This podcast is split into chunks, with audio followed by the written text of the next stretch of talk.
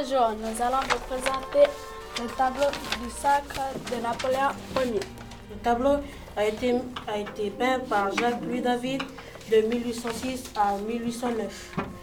Le sacre se déroule dans la cathédrale de Notre-Dame de Paris, qui est Napoléon. Napoléon est un jeune général né en 1769 et qui prend le pouvoir en 1799. Qu'est-ce qui rend ce tableau impressionnant?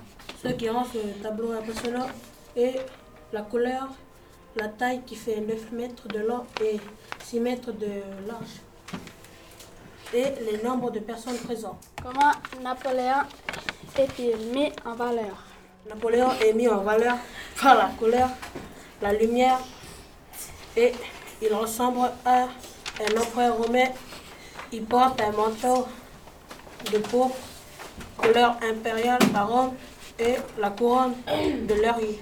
Il y a aussi le papicette qui est assis et qui le bénit. Euh, pourquoi le papicette est assis? Le papicette est assis car il symbolise la soumission de l'Église, mais aussi son soutien, signe de bénédiction.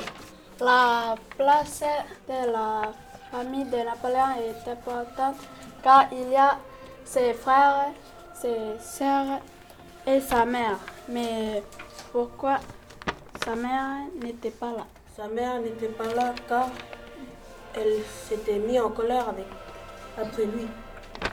Dans le tableau, il y avait aussi la femme de Napoléon qui s'appelle Joséphine de Beauharnais et qui était à genoux. Pourquoi était-elle à genoux?